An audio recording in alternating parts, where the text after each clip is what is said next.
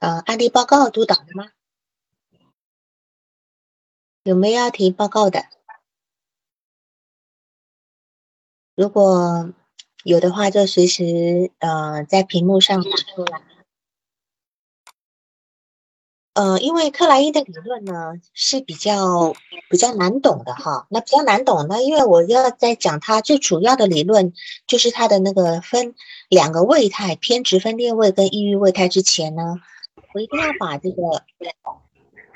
就是我一定要把这个克莱因的那个有关于他婴儿幻想的这部分呢，一定要先说。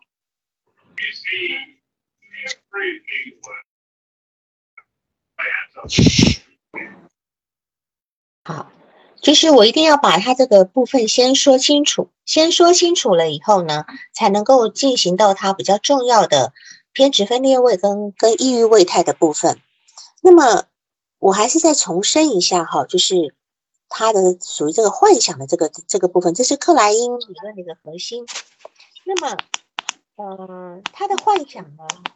婴儿的幻想呢，是来自于内在。来自于内在，那么他的现实是来自于外在，就说幻想来自于内在，现实来自于外在。那么幻想跟现实呢，事实上是相相随相伴在一起的。那么幻想跟现实中呢，一直是有一个互动的一个部分，一直都是有一个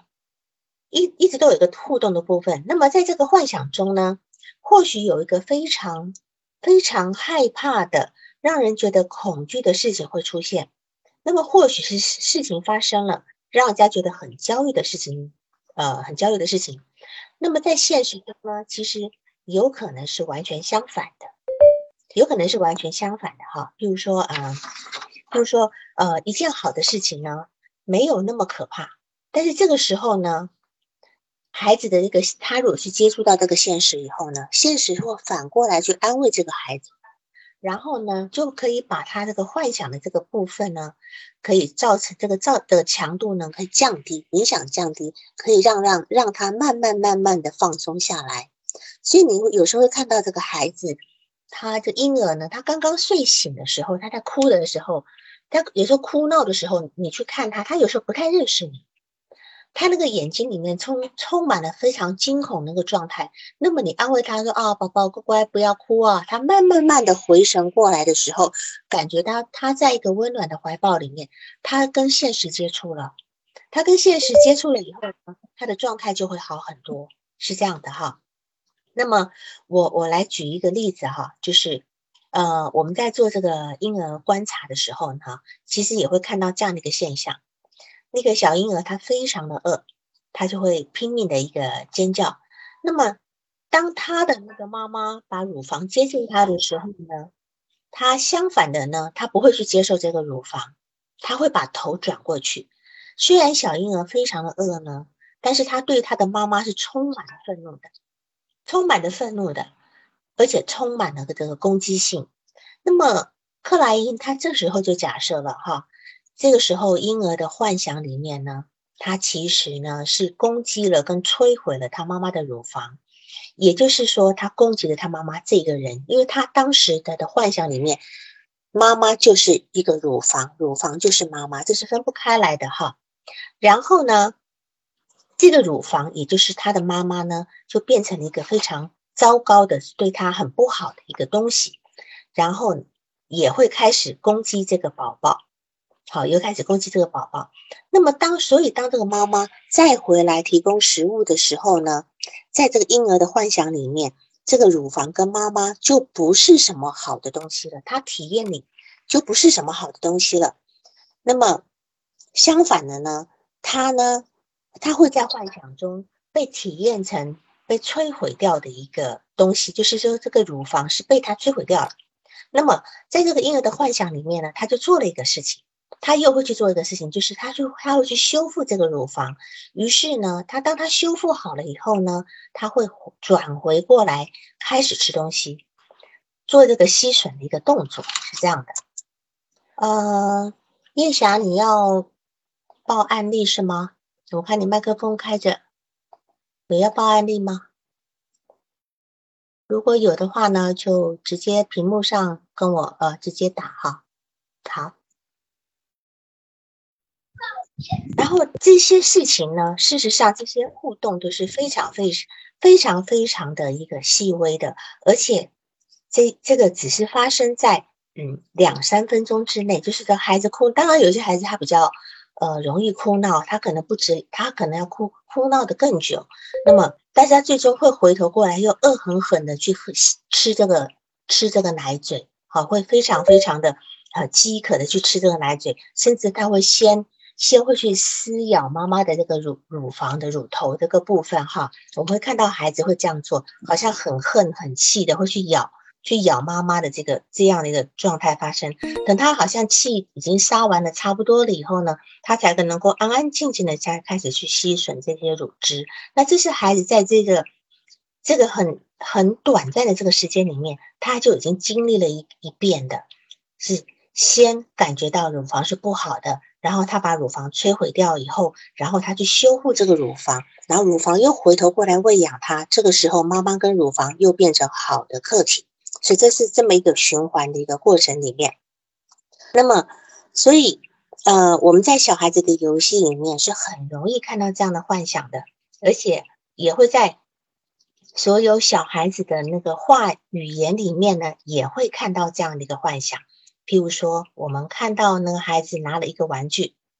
他非常喜欢玩的一个玩具，他就开始毁坏这个玩具，然后把这个玩具撕的一小片一小片的。然后呢，他就变得非常伤心，开始哭，对吧？然后，呃，因为他很爱这些玩具，那当他弄坏了这些玩具以后呢，他们很难过。这个时候呢，他变得非常伤心。但是如果说这个妈妈呢，要把要把这个玩玩具收走，好，再拿新玩具给他呢，他是不要的，因为他就说我就要这个坏掉的玩具，而且他有时候会哭着要父母呢帮他把这个玩具给修复好。那或者是他今天即便修复不好，他也会他也要一样一样把那个玩具收起来，不准你丢掉的。我就记得上次我也提过，就是我小时候总有一些洋娃娃断手断脚的洋娃娃，哈，很多的，我好十来个洋娃娃都摆在那边，头断了，手被我扯掉了，呃，头头发被我剪掉了，等等等等这些的，我印象是很深刻的。但是呢，我也印象很深刻的是，我一直。尝试着要把它修起来，我尝试着要把头放逗回去，把手逗回去，把它就是把它被我丢掉的衣服呢，呃，胶盖啊，大概盖，轻轻盖一下，我直接直接打的，就是。把他被我丢掉的那些东西呢，我想要去捡回来，那想要去帮他，想要去帮他斗上来哈，这是当时我的我印象中比较深刻的，在我幼儿园之前，我有曾经有这样的一个状态。那么，其实这些呢动这些动力呢，都是在很短的时间发生的。那么，当它发生的时候呢，是在无意识中就发生了。那么，孩子在无意识的幻想中呢，他有这样的幻想。好，就是我去把对我很坏的东西摧毁掉，但是之后我还需要它，我还需要它，我还爱它，所以我要再把它修复好。这些都是一个无意识的幻想。所以，当我们观察这些小婴儿跟孩子的时候呢，如果看到他们把孩子给毁坏掉了，并不是他们缺乏教养。我们这个心理，我们我们做一个呃心理呃学心理学的呃研究克莱因理论的人，我们要知道他们是在。表达他们无意识的一个幻想，哈，这个这个部分。那么我再举一个例子啊，就是婴儿呢是如何被无意识幻想影响的一个例子。好，这是我们比较常，这个是我们比较常看到的一个例子。这是我们比较常看的，就是说，呃，有时候父母之间的关系非常的差，父母关系都非常差，他们经常吵架，对吧？那么对于做一个，嗯。做一个一个呃心理学的一个爱好者，或者是一个咨心理咨询师的人，你都要知道，当一个孩子在看到父母之间有这样的争吵的时候呢，这个孩子会觉得父母的争吵都是因为自己不够好，也就是说，父母是因为他而吵架的，那么是自己毁坏了父母之间的好关系，所以孩子在无意识的层面就会非常非常的内疚。那么当他们成年了以后呢，他依然带着这样的一个内疚感。那么这样的内疚感呢，他不并不知道自己为什么这样的内疚，但是呢，往往在成年之后，他只会剩下自己不够好的一种感受。但是为什么不够好，他说不出来。他只觉得我我我不好，然后我不配，我不配拥有一些好的东西，然后我不配呃人家对我特别好。那如果他甚至呃拥有一些好东西的时候，他会觉得非常的恐慌，他会很担心。好，比如说我有个个案，他他他的父亲在他四十三岁过世，然后他现在过来过来咨询了，过来咨询的时候呢，这个时候呢。呃，他因为他跟他老公两个就是这几年打拼的结果呢，他说他这个家资产呢也有几个亿了，所以老公对她非常好，包括去昨天的五二零，她的老公都会问她说五二零要怎么呃买什么礼物给你呀？啊哪哪个卡地亚的那个包很棒呢？我买给你好不好啊什么的？但是呢，她会很生气，她跟我说过，她说她老公只要帮她买东西，她都会很生气。我说你为什么生气？她说我我就是觉得有一种隐隐的不安的感觉，一种隐隐不安的感觉。那事实上，他这个部分呢，呃，因为他毕竟呃，这是这是我的案例哈，然后也没有我我们并不打算这边把它展开来说。但事实上，他就带着这样的一个心情，就是他有一种内疚感，他觉得自己非常不好，他没有那个权利。去享受这些好东西，所以当她的当她的老公给她买一个非常贵重的东西的时候呢，她不是因为舍不得，她会引发她一种恐慌感。那这份恐慌感带出来的东西就是一种怒气。她跟她老公表达一种怒气，说：“你不要给我再买这种好东西了，太浪费了。”她说的是太浪费。她老公认为说：“我们现在已经经济很好了，我给你买一个。”买一个呃十几二十几万的一个东西给你，有什么不应该吗？那你为这个家也做这么多贡献啊？那他就很相反的，就是他不愿意，因为他觉得你给我这么好的东西，紧接着而来的就是一个很恐怖的灾难，可能接着因为我不配拥有这些好东西，所以我有可能会受到谴责，会受到那种冥冥中的一个呃一个惩罚哈，这是。他一个不安的一个心理原因，那这个东西是一个背后的一个动心理动力学，是我们要工作的一个很重要的一个点。所以，我们经常会遇到很多的来访者带着不同程度的内疚来来见我们。那么，在现实跟幻想之间呢，有这样的一个动力性的一个影响。那么，现实会影响到他的幻想，幻想也反过来会影响到他，影响到他的现实这样子。那么。在讲述，其实在我从这两次都一直在讲述这些概念啊。其实这些概念讲述起来是有点困难的，听起来有点神叨叨的那种感觉哈，感觉上好像会比这个弗洛伊德这个性心理学还来的呃更更神神神乎其技一点。那么我们还是来重复这个孩子饥饿的一个例子哈。当时当这个孩子觉得饥饿的时候呢，他通常会有一个很全能的一个幻想跟幻觉。那么就是在这个全能的幻觉里面呢，它会出现一个好的喂养的一个乳房出现，但是这个时候呢，它周遭的情景会是什么呢？这就完全取决于现实了哈，因为他内在的幻想就认为我现在饿了，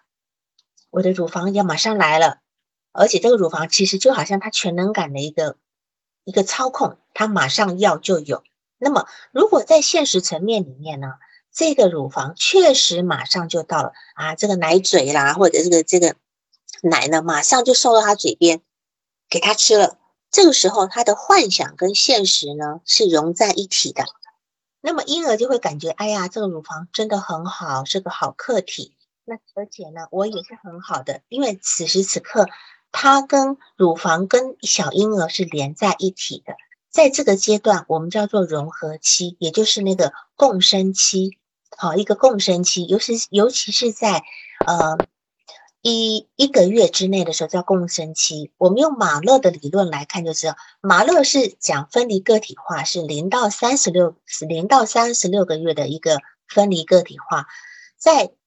一个月之前叫共生期。共生期的意思就是说，妈妈跟婴儿是融为一体的。那这个融为一体呢，是在婴儿的，是在婴儿的幻想里面，不是一个现实。这时候婴儿百分之百都在幻想里面。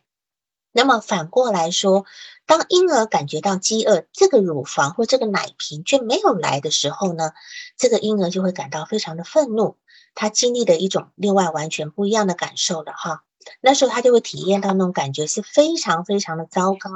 是一个非常坏的一个课题。那么，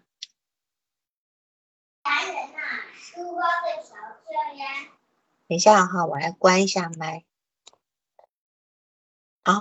就是他会体验到这个乳房是个非常坏的客体，而且是一个破坏性的客体。然后呢，他会非常的生气，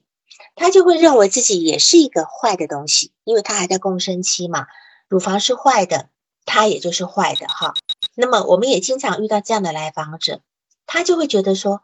不管他怎么做都不好，他不管他做什么，他都觉得自己不够好。那这个时候呢？这个地方我讲的不够好，跟刚刚的那种有内疚感的的是两回事哦，哈，是两回事。说这个是说，当他内在一直有一个坏客体的时候呢，这个坏客体如果成立了以后呢，在他的内心以后，其实他在这个成长过程中，如果没有得到一个修正性的体验，当然这这个我们会牵扯到一点，比如说自体心理学的部分，自体心理学很讲究，就是说。这种叫做修正性体验，就是一个叫做转换性内化，转把他的内化的感觉能够转换性了。如果他没有经过这个转换性内化的话呢，他可能一直以为都会觉得自己不够好。那么，那在这个时候呢，他会在无意识当中惩罚自己，用做一个失败者，然后在无意识当中来惩罚他自己的。那么，因为在无意识当中，他惩罚自己是因为他觉得自己是坏的。好，所以我们会看到有一些人很奇怪，他每当要每当要成功的时候呢，诶，他就会出一点状况，他就做不好了。每当碰到重大考试的时候呢，他就诶一下子平常考得非常好，一到考试就考的完全就是崩盘的状态。那么当然在当然在经典的经典经典的精神分析里面，弗洛伊德会认为这是一个阉割焦虑，好，一个阉割焦虑，他会认为。当一个人有阉割焦虑的时候，他在碰到重大决策的时候，他就会失败，因为他没因为重大重大决策跟重大考试的时候，相当于是对于你一个父权的一个挑战。那么，如果说你今天有一个阉割焦虑，而且你这个阉割焦虑在你的内心是成真的话，那么你在很多重大事情上就会去失败。好，这是这样的，这是弗洛伊德的一个观念。那么在克莱因的观念里面呢，他会认为说，因为当时他们在很早期的时候，哈，在在这个呃零到四个月的之前呢，他内在那个坏客体是一直存在的，就是妈妈对他是疏于照顾的，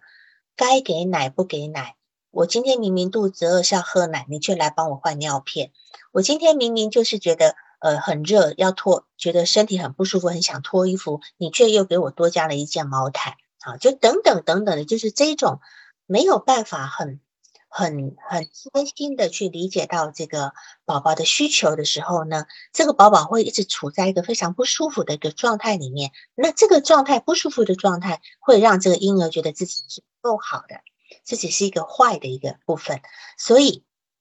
所以这，如果这样子这样子的话呢，这个呃，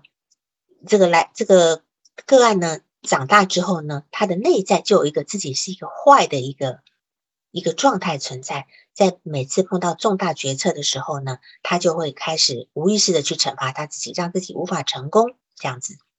那么，因此呢，我们可以知道，内在无意识的幻想跟外在的现实当中是有一个互动的，我们就了解到。孩子的养育环境，包括爸爸妈妈，还有姐姐，啊啊，还有祖父母啦，啊，所有围绕这些孩子的养育环境呢，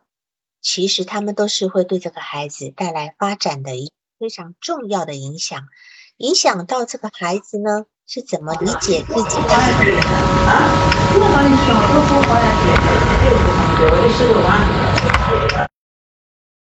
好。这个是我们在谈到这个这个部分。所以这个小宝宝出生以后呢，他就会天然带着一个攻击的一个面相。这个是从出生，这个是从出生就有的，出生就有的，并不取决于环境。那么当人出生以后呢，会有利比多的这个部分，也有攻击性的部分。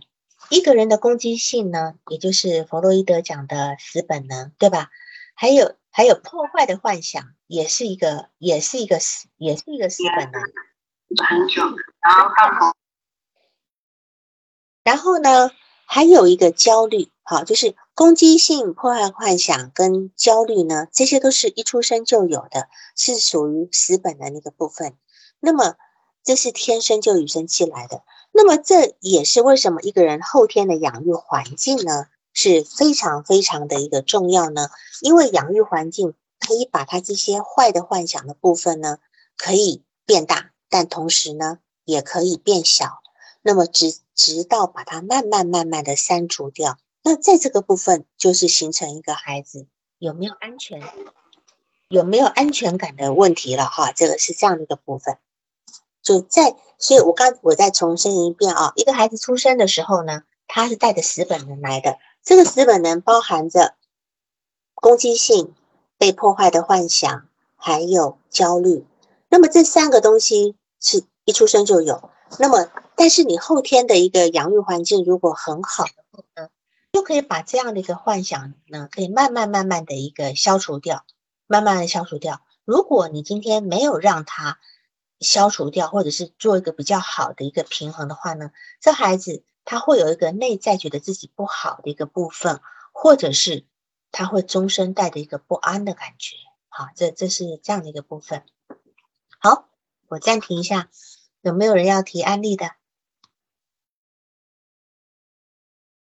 有要提案例的吗？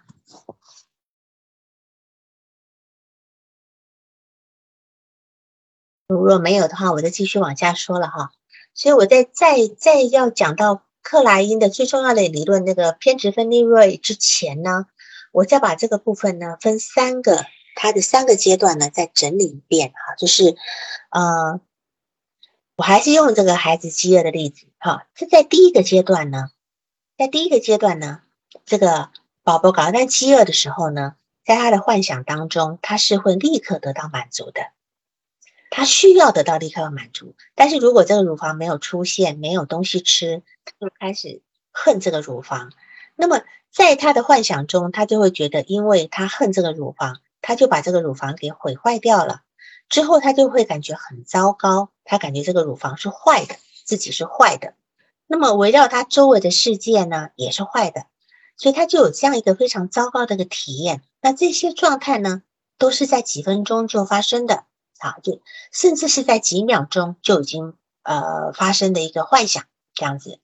那么，当这个小宝宝觉得饥饿的时候，那首先有个幻想就是，哎，食物要来了。那么，因为这样一个食物，就如同温尼科特说的，啊，就是呃一个呃，就是一个足够好的母亲啊，就是马上能够满足到他的。这个时候，我们看到他不断的去吸吮他的嘴唇，我们看到孩子好像。即便没有在喝奶啊，他在睡梦中，他会嘴巴好像在吸吮嘴唇一样。这样这个部分是他一个婴儿他幻想的第一阶段，这个是第一阶段。那个第二阶段呢，就是进入他幻想不满足的部分了。如果说这个孩小小宝宝继续有这种饥饿的感觉呢，他就变得非常非常的生气，他会去恨这个坏好乳，恨他会开始恨这个好乳房。这个时候呢。这个好乳房呢，也就这个好客体呢，在这里就变成坏的客体，他开始恨这个坏的客体，时他要把它摧毁掉。这个是第二阶段。那么第三阶段呢，他就开始觉得，他说：“我觉得我把好的客体毁掉了呢，我就是坏人，对吧？我会感觉很糟糕。然后呢，所有的东西呢都会很糟糕，那么所有的东西都会变得很坏，所以。”所以呢，这个时候呢，呃，如果如果他的养育环境够好的话呢，虽然这个小宝宝他不停的尖叫呀，不停的踢呀，哈，然后呃拒绝呃妈妈送过来的奶或者是呃乳房的话呢，好，他会拒绝，然后他把头转过去，他不停的闹。但是如果说这个妈妈她是亲切的、温柔的，呃，去对待他，啊，他对小宝宝是轻声细语的这个说话呢，然后这样子的一个体验，就会让小婴儿感觉到，哎，他又碰到好课题了。所以这就是温尼科特讲的一个抱持的一个部分，我们要抱持那个部分，我们也要再提到咨询里的部分，在咨询里面。我们碰到一些来访者，他跟你发脾气，他他就会跟你找麻烦，因为他感觉到你好像没有那么贴近他，他感觉到你没有那么理解他，好，甚至他为了你要休假，他为了你，呃呃，我下一次因为我自己有有什么事情，我要跟你请假一次啊，就是这个咨询师要请假一次，这来访者他就会非常的生气，他会觉得说你今天对我不够温暖，不够好。然后他会怎，他自己也不知道，他会无意识的会在很多事情跟你发脾气。那么温尼科特的意思就是说，在这个时候，我们我们要保持这个来访者，我们要包容他给我们，就是他在这个咨询里面，他他的各种攻击性。我们只有在来访者的攻击性幸存下来以后，这个来访者才有幸存的可能。理解我意思吗？就是。当我们今天在做咨询的时候，我们碰到来访者无理取闹，哈，在这无理取闹的同时，我们只有去抱持他这，我们接受他这份怒意，我们温，我们不，并不是要反过来要啊，像要去，嗯，呃，跟他呃讲和啊，呃，去讨好他，我们不要做这个事情，我们只要去接受他的怒意就好了。接受他的怒意之后呢，他就能够慢慢在这个地方，他会有得到一个安全感，就得到一个安全感。那么他原来。对你那个不好的体验，就会会变成一个好体验。我来举一个我上周六的一个案例的例子哈。这个个案我从一三年做到现在，是一个边缘的人，边缘性的人格障碍的一个患者。那么他现在的状态已经是比较好，已经他已经呃可以开始工作。他原先是都不能工作的，他以前是不都不能够在家，因为他每一段工作都在没有经过试。试用期就被 fire 掉了，然后呢，他现在可以工作，所以他现在把他的咨询时间改到周六去，改到周六。就他那天来的时候，我跟他约的是下午三点，约的下午三，结果他来的时候发微信跟我说，他说那个王老师，我好像呃那个那个地铁没算时间没算好，我可能会晚一点。我心想晚，我说好，我就说好。结果呢，等到十三点十分的时候，他又发了一个微信来说。好像不止晚一点点，他就发了一个他的坐标给我，他的地就是那个定位给我，发了一个定位。那一看，他意意思说可能要晚蛮久，然后我就跟他说，如果超点超过三点半，你就不要来了啊，因为按照正常来讲，我是要跟他收咨询费的，就说你这次是你迟到是哪个原因？正常来讲，这次咨询费你是要付的。那因为我们已经从一。年咨询到现在，他现在开始能够正常的工作，也才工作了就是几个月的时间，好不容易熬过试用期的这个部分，所以我我就说，如果你超过三点半，你就不要来了，我就我我有事，我要先走了这样子。结果我事实上我是等到三点四十分才走，他在三点五十分来了，来了以后呢，其实我已经走了，但是他心里有一种感觉，他觉得说我应该会在，他就执意要来。执意要来了以后，还问我说：“，王老师你在吗？”我说：“我我已经跟你讲，你不用来，我走了哈。”结果他到了以后呢，前台有人接待他，他就执意要留在那边不肯走。他意思就是说：“呃，我手机没电了，我要充电啊，干嘛干嘛的。”事实上呢，他不愿意接受这个事实，他不愿意接受这事实，他就在那个前台里面好像待了，待到真的死心了，他才走。走了以后呢，等到。呃，上周六我们就是我们这事情是发生在上上周六。上周六我们又咨询的时候呢，他整整在咨询了五十分钟，他花了四十五分钟都在生气，他都在生气，他在告诉你，啊，这个这个咨询的前台多不多不专业。我听到其他房间的咨询师在做咨询，他们哪那个哪叫咨询呐，在讨论工作啦，干嘛的，就是一直在抨击，一直在抨击，很不高兴的在。在说的一些，他虽然没有指名道姓的去去怪我没有等他，但是一直在在把这个怒意往我身上喷，往我身上喷，然后又就说，你看，呃，呃，我我呃，时间说他一句道歉也不愿意去说，一句道歉也也不愿意说说他是呃呃因为迟到所以没有那晚来，但是我知道他内心有一个想法，就是他觉得我应该要等他，他那种还在种他已经退行到退行到很早期的那个部分，就认为我应该要理解他，我应该要接纳他，他的那个迟到这么的严重，我也必须接纳他。我要留在那边等他才对。他把我当成一个，就是最原初的那么一个全能感要求下的一个完美的乳房或完美的客体的要求来来希望我那样对待他。那么虽然呃我那次是嗯没有等他，可是在下一次我的咨询的时候，我是完全接纳他的一个怒意的。我但是这个时候我并没有去处理他的这个阻抗跟防御，因为。这个时候，他的理性自我完全是消失的。他没有一个理性自我的情况之下，我没有办法去面直他的这个行为跟阻抗，所以我就让他先把怒意发泄完了以后，我想下一次或下下一次，我我再来去处理他这个部分，因为他当时的退行太严重了啊，是是这样的一个部分，所以他他当时退行就已经退行到这个孩子的这个阶段的这个部分，然后。就是说，假如这个，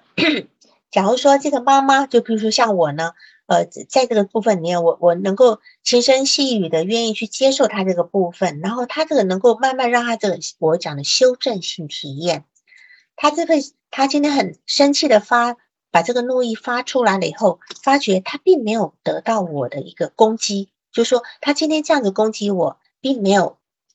因为而招来我来反来攻击他的时候呢，事实上他就会很安心，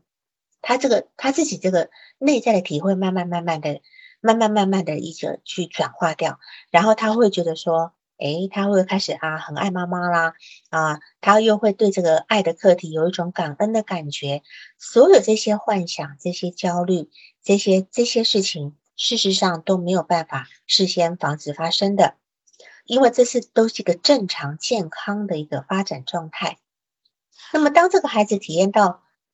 跟现实有冲突的时候，当这个现实如果够好，他幻想的力量就就不会那么强，就是那个坏坏的幻想的部分就会被降低。然后呢，克莱因呢，他就认为所有的这些幻想都是不可避免的，而且都是健康跟正常的。哈，这是。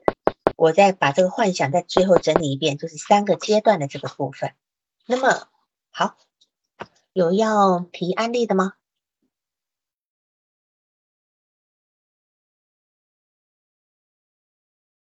有没有要提案例的？因为正常来讲，我们报一个案例的话，一小时实际上就已经不太够了哈。所以我们基本上这个部分也等于就是说。呃，能够回答一些呃咨询上的一些一些难点而已。王老师，哎，你好，我这个有可能也谈不上是案例，是一个学生的问题，我可以向你请教一下。嗯，啊，是这样的，是个嗯二年级的孩子，是个男孩。嗯嗯嗯，就是这个孩子从一入学开始吧，从一年级进来就挺让我头疼的。我是他们的班主任嘛，嗯，他呢，他呢，就是说，嗯，攻击性特别强，嗯，脾气性格属于那种挺急的，嗯，就是说经常和其他同学发生冲突，手呢没轻没重的，而且还爱还就是说总是主动去找事儿吧。嗯，还会去骂别人，嗯，然后就是整个一直持这样持续下来，这不现在上二年级了吗？基本上没有没有太大的变化吧。他是个双胞胎，那个他还一个他是弟弟，他还一个哥哥，双胞胎，但是他们两个不在一个班。嗯，那个哥哥呢，就比他好像就老实的多。嗯。嗯，然后他他们他父母呢，就是也觉得好像也费了，肯定也是很费心的，在这个孩子身上，而且就是说从小他们都是自己带的，并没有让老人带这个孩子。嗯嗯嗯嗯，是。嗯，那么他学习状态呢？嗯，他就是很难很安静的坐在那儿，学习成绩一般，一般没有，就是不是太糟糕，就是还跟得上作业、交作业的状态呢？这些都还可以啊。就是上课学习的秩序也可以，然后交作业的状态也还行。上课上课他不是不是那种很专心的孩子，而且他就是说会捣蛋吗？也也会也会那个找事儿吧，而且他有时候他爱就是上着课他会在嗓子里就嗯嗯嗯嗯就会那样出声，故意的。嗯嗯嗯嗯，这个东西就是他在他就是呃课间的时候，他也会就是人家在那里玩吧，他就会突然在在人旁边喊，就是那种吓唬别人似的。嗯嗯嗯嗯，啊一下那样喊一声，嗯。好，那么你现在要问的部分，要讨论的部分是什么？哦，我就是说这个孩子，哦，我就是想怎么帮助他呢？实际上就是。嗯，也是跟他父母交流，嗯，就感觉这个孩子一直也没有太大的改变。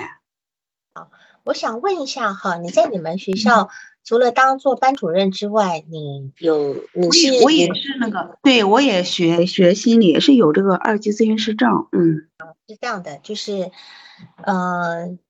呃，我我在这个上海，那么有有一个有一个叫做真古德的一个。真古德的一个就是之前研究黑猩猩的那个哈，那个英国的那个女的那个学者，她在全世界嘛是有，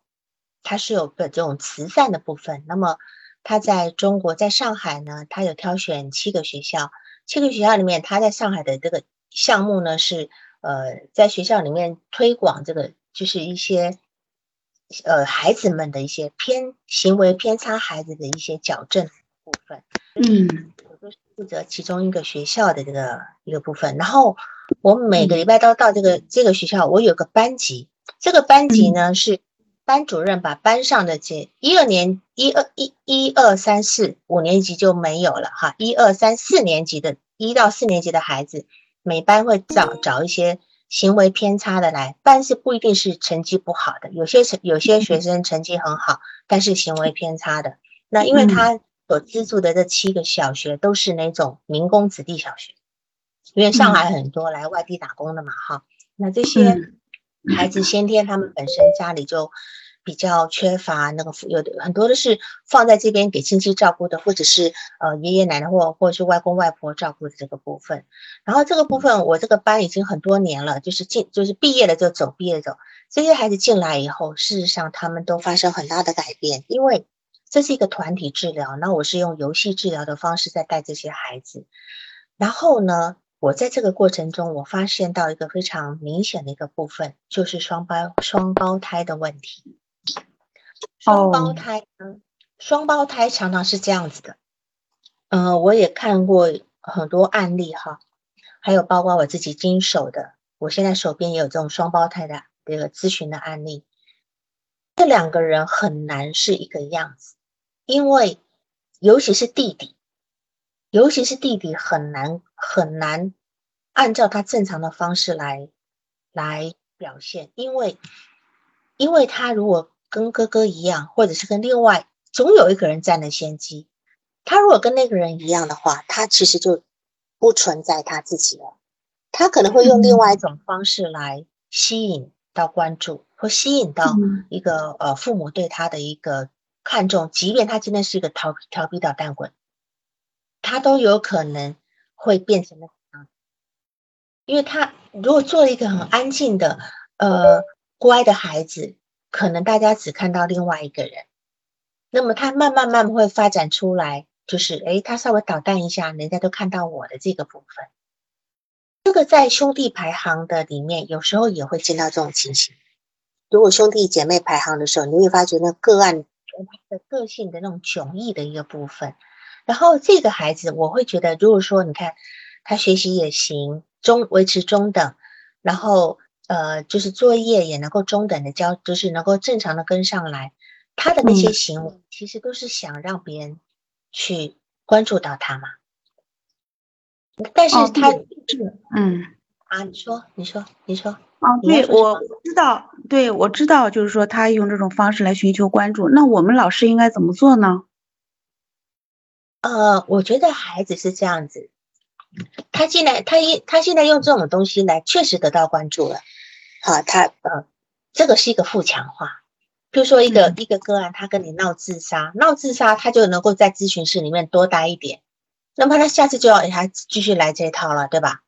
那这个孩子他现在如果是用这种方式，你能够关注他的时候，那他就自然就这样子。所以呃，因为他现在是跟小朋友这样子嘛。如果小朋友，如果小朋友来跟你告状的时候，如果你是不是会去处理？有也分这个事情的大小，因为经常告的，就是说告的频率也挺多的吧。有的时候我也就是我也知道，就是说有些事情实际上就是我只是孩子来告我的时候，我只是嗯我知道了就可以了，也知道就是说嗯老师更多的应该是去看到他的优点。去就是，嗯，在这方面应该是应该给他，就是说，当他做得好的时候去强化他。我也知道这个道理，但是好像总是，嗯，总是感觉效果不太好。对，很难持续。因为我一直很，我一直非常心疼这个双胞胎的孩子哈。这双胞胎的孩子他很难为自己争取到一定的一个一个呃话语权哈。其中一个他总是。得用另变的一个方法来争取自己存在、刷存在感了哈。那这个部分，我觉得只能是可能呃，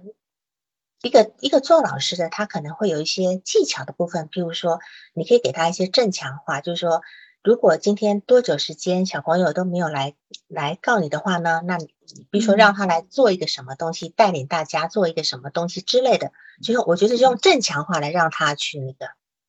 然后，当然，这个东西也不要要求太严，你可以先，呃，比如说，假设三天或几天之内，先慢慢一步一步来，让他能够发觉，原来他好好的讲话，人家也会注意到他，因为他现在很可能很习惯去打人家一下，让人家看到他，吓人家一下，让他让他让让别人能够注意到他的这个部分。那他现在可能学不会怎么去加入别人的游戏里面，我觉得他是没有。他不会这个，他不，他不懂，他只会用这种方式，所以他只能够一直用这种方式。那么我我，呃，就是我们今天在跟来访者做咨询一样，他的新的方式没有学会的时候，我不我不可能把他的旧的方式改掉，改不掉的。嗯，对吧？是不是说你可以跟他讲说，那我们我们大家来玩，比如说假设是这样，比如说我我在带那个团体治疗的时候，很多孩子是这样子。就是把人家椅子抽掉，然后人家摔个那个屁股朝天啦什么的。那我会把这个事情当成是一个游戏来说。那我们我们刚刚事情我们来演一遍好不好？你是怎么玩的？你是怎么弄的？这样子。嗯。那如果换一种方式，怎么玩？怎么怎么开始？那大家用演的方式来做，啊，也不是用，也不是带着嘲笑，也不是。那这也是一个很好的一个生活教育。嗯，我做扮演。嗯。对对，是这样的。嗯嗯，实际上也我也会，因为他有的时候实际上他在看书的时候，我他会很专注的。嗯，实际上那那块我也是会也会表扬他。那我觉得有可能就是说我做的还不不足够。我现在想到的应该是我意识到这一点，应该就是说我做的还不足，就是说还不够到位吧。或者是说做的这个频率还频率还不够，嗯，对，一个老师他当然我们要很小心，就怕他搞到变成我们让我们专注的要为他来，对吧？哈，这个也也是一个我们要我们要去考量的一个问题，因为他本来就可能兄弟之间一定有个很明显的一个竞争在，只是他现在还不懂得那个是竞争，嗯。还有还有，他就是说，他有的时候他会，嗯，就是拽着搂着别人的胳膊喊人家妈妈，男生男生女生都遇都有过，那这个问题就很有意思，你不觉得吗？这个他 对呀，这就很心理学了。然后我就问他，他就觉得好玩儿。当然，在这个问题上，我也没有我没有过多的什么。没有过多的去在意这件事情，嗯，他多希望能够喊妈，这样子搂着喊妈妈是吧？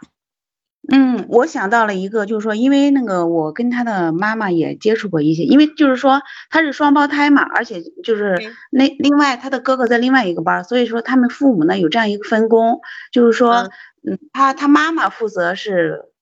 哥哥，他爸爸负责他呃开家长会啊或者干啥的，跟老师联系，就是说他爸爸主要是跟我来联系的，是这样子的。那你觉得这样子？哦，对。然后这他这样吧，然后实际上有时候我也觉得，哎呦，我觉得他们这样分工呢有一定的道理，嗯，但是呢，我就想他怎么能够分得那么清呢？因为就是说他的这个老二这么调皮，呃，状况频出，他的妈妈就不能够来过来找我聊一聊吗？所以说前一阵儿我也刚找他妈妈也来聊过这个事情，而且就是说他在家里就有打孩子这件这种行为。对你，你你想想看，今天如果我把把这个事情分配一个，一个是分给妈妈，一个是分分给爸爸，我觉得这个一定没有办法，心里很公平吧？因为这夫这还牵扯到夫妻之间的竞争，你知道吧？你你理解我意思吗？夫妻之间的一个竞争，就说你们今天是分的这么清楚，那在家里呢，对吧？会觉得哦，这个是归你管的，这归我管，你看我管的多好，你管的多，你怎么样？哦，那孩子无意中就成为夫妻竞争的一个战场哦，这个这个层面我倒没有想到。嗯，是啊，就是说这一个一个妈妈，她本来在家里里面，她其实教，当然这中说起来也不是那么说以公平或者是一定，但是说母性的部分对于一个小孩子是一个非常重要的支柱。嗯，这么分析是很残，对孩子来讲很残酷。你看，你听到这个孩子搂着别人的肩膀喊妈妈，你听得心酸吧？对我当时我也就想到了，我说，哎呦，我觉得他是不是缺少一些温情这方面的，嗯，希望能够把妈妈喊出口的。但是妈妈是属于哥哥的，对吧？我觉得这里面有非常。很多很动力的那个部分，我们可能要慢慢的去抽丝剥茧的去理解这个孩子的需求吧。嗯嗯嗯嗯。那那我觉得，嗯，对，当然当然，你你这个班主任自己也是个二理二级心理咨询，你当然能够观察到这个细微这个部分，其实也算孩子的福气吧，我觉得。他 小，他这么小就能够，就是这个部分如果还来得及的话。对吧？因为毕竟才二年级。嗯嗯。我上次就是我在我在那个团体里面就有一个小孩子，他实像感觉像是个自闭症，他不讲话。可是在这几年之在这几年之下，他讲话了，开始讲话。因为我从他的画里面看出来，他的画呢是画一个黑天黑以后的一个一栋房楼房，而且楼房着火了，楼房着火了，然后他呢是在个楼顶呢上面这边。也在那边求救，拿着一个白旗在那边求救，在那月黑风高的一个大楼，就是我就知道他其实他他在求救，他在呼救的。这也是一个小学二年级的孩子。可是过一段时间，就是过了两年之后，他同样不知道为什么又又重新画，因为他一直都不讲话，我都让他画画。他后来又画那个画呢，就是一样是一个着火的一个大楼，这个孩子一样在楼顶拿着一个白旗在呼摇。呼救，可是呢，在这个黑夜的旁边呢，有一台直升机过来，飞在上面，还有个梯子下来，你知道吗？他的内心是说他已经，哎，对，有人来救他，或者他知道可以得到获救了，这样子。嗯，你从他的话里面都可以感受到这些变化的，所以我觉得你你试试看嘛，也许你就这个孩子来讲，你也可以很有很多的一个。对于你自己心理学的一个呃理论上面的一个验证，嗯，然后那我觉得也我应该是呃可以做做沙盘，给他自己做，或者是说在班里建一个小团体做一个，因为班里就是说我们班有有三四个孩子，哎呀，嗯，就是属于那种精力特别旺盛，很难遵守纪律，也谈不上是多动吧，反正就是说。属于那种精力特旺盛，嗯，不遵守纪律的这种。但是我是有点担心，因为毕竟你是班主任，然后你这么做的话，会对其他孩子有种感觉，就是这个妈妈又被 几个人包走了。所以当时 我去，当时我去的时候，其实我是脱超脱于班主任之外的。对，实际上我也考虑到，就是说，因为就是说那个，因为你咨询师的角色是那种抱持那种包容啊，是吧？而我作为一个班主任，在班级又是另外一种形象，所以说，嗯嗯，你们是可以交换了，有如果有其他有班级的话，你们可以这么试试看，交换的去做一个这样的一个活动也可以的。嗯，但对自己班的孩子，就我会建议他会担心，担心他有一种就是就是。因为你的特别关注，他一下子就知道移情性好转。嗯，移情性好，但是因为因为这个部分它好转，那不是真的。嗯，对，是学校的 学校的心理咨询师应该就存在这样一个尴尬吧？应该是。嗯，对对对。但如果说今你今天这带的是其他，你做的是其他年级的，也可就可以没有关系。如果你觉得这对这个有兴趣，我觉得沙盘是一个还蛮不错的，在沙盘里面让他去让他去表达他的攻击性，表达他的需求，我们都可以。然后我们去旁在旁边把他的需求，我们用言语去说出来，等于是把他无意识的幻想，我们用我用逻辑性的语言，我替他呈现出来，也等于是替他表达了一些东西。嗯嗯嗯，对我也是，感感觉就是他需要很需要宣泄吧，好像也是属于那种精力特别旺盛的。嗯嗯，是这样。嗯，那好，那我就嗯，我就谈到这里吧。嗯，好，好，嗯好，谢谢谢谢王老师。嗯，好好，我下了。嗯，行。嗯，还有其他人要提一些问题吗？讨大家讨论一下，刚刚那个清华老师的这个例子非常好，也非常实用的。这个我们孩子常常会有这种，就是包包括就作为我们为人父母的都一样。为人父母的时候，因为现在开放二胎嘛，就很多人打算生二胎。那有很多人就问我，因为我我常在这个。北京的呃不是不是北京就是上海的这些呃有一些中小学里面，我是做一些演讲哈，常常讲到这个二胎的议题。但是二胎呢是这样的，二二胎是这样，二胎呢呃很很多人担心二胎出生了以后呢，对于大宝会不会有影响？大宝跟大宝跟二宝之间相处的问题是怎么样？那当时有很多人问我这个问题，事实上我就直接给了一个答案。我说，你的孩子出二宝出生之后，大宝能不能够跟二宝很好相处的状态，其实在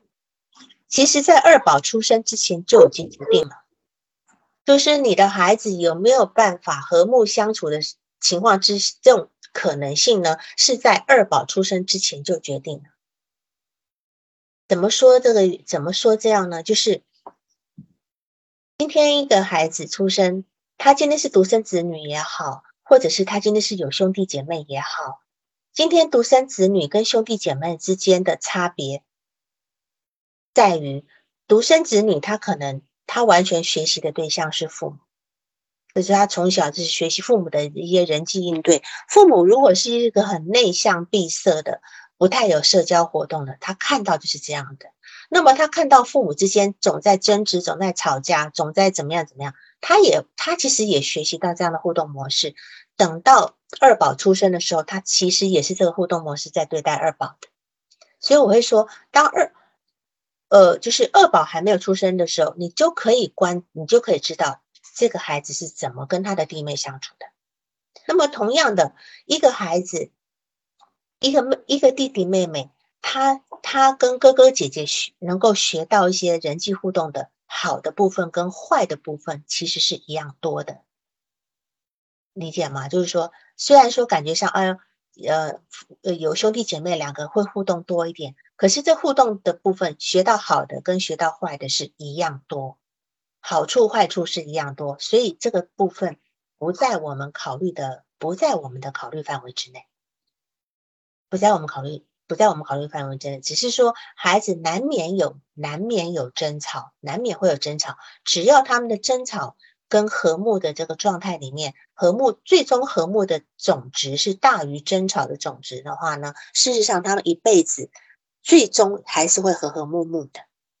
如果说他们今天争吵的部分呢是总是争吵，然后搞到两个人恶呃呃就是恶眼相向啊，最后谁都不理谁的时候，那这一辈子也就这样，因为这些都有做一些呃什么追踪的追踪的实验呢，都可以知道这个结果的。好，那个广州的那个谁说什么亲可以少一点，这是什么意思呢？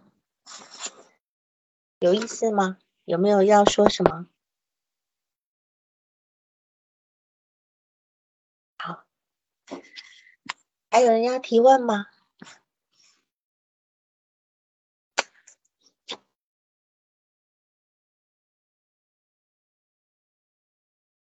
如果没有要提问的话呢，我再再说一点点这个克莱因的部分哈，就是刚才提到的整个过程里面，他的幻想的过程。那事实上呢，一个孩子，一个婴儿，他的思维的起源就是类似这么一个过程的。那么就是一个人，他是用幻想来检验现实的过程，就是说他会先，我们人也是这样子。今天我们在面对一个人的时候，我们现在面对一个人的时候，我们都会心里会。对他出现一个假设，我们看到一个人会会会出现一个假设，然后我们再来用现实检验去见去验证我们心里的假设，对不对？如果说你心里总是有一个呃一个叫坏客体的一个部分，总觉得人家是对你不好的，我常常会喜欢这样问来访者，就说：假如今天有一个人跟你面对面走过去，然后呢，你会发觉他。那个眼光就是盯着你看，一直看，两个人互相交叉而过，然后他一直盯着你看，然后你被他看的莫名其妙的，请问你会在想什么？其实这这是一个很简单的一个投射测验，一个投射测验。有的人呢，自恋一点的人呢，他会说，嗯，可能我长得好看吧，是不是？他在看我蛮好看的。那大概有百分之四十人会说。是不是我哪里穿哪里不对了？我脸上或我衣服没穿好，什么什么的，是怎么样了？好，然后他他这样看我，那当然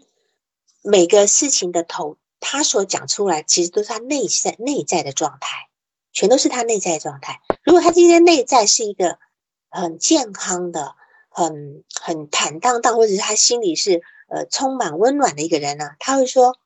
哦，他他的回答不会太糟糕的。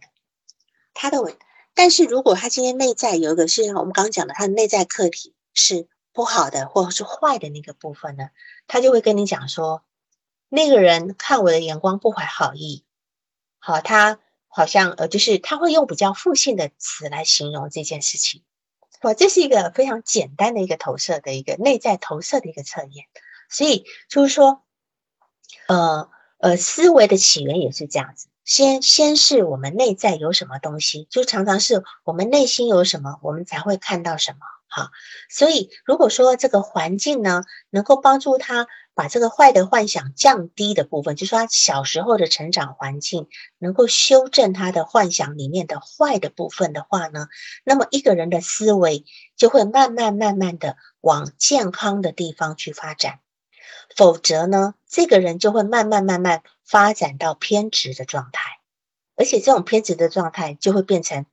他会成为一个恶性循环，因为他每次都会验证，你看果然就是我说的那样不好的吧？你看吧，没错吧？我就说那个人是不怀好意的吧？你看他果然就是这样的吧？哈，呃，他就会一次又一次的去验证他内在很恶的那个部分，或者会再严重下去呢？如果说他今天这个幻想形成。固着的时间是在更早，就是我们讲的，就是四个月之前的话呢，那么他就会开始一个妄想的状，就会有一个妄想那个状态。那么其实我前面讲的这么多呢，都是要为后来的这个偏执分裂位的这个理论背景来做铺垫的，所以我要一而再再而三花了这么多次在强调这件事情。那么从下一次开始呢？就要去谈到这个呃一个自我的一个形成，还有偏执分裂位的一个部分，这样子。那今天时间就到这边了。如果 如果来不及问的，下一次麻烦你们就提早一点把问题准备好，大家可以多讨论一点，多讨论两个，对大家对彼此教学相长，嗯，比较有帮助，好吧？那今天就这样了啊，好，晚安，晚安。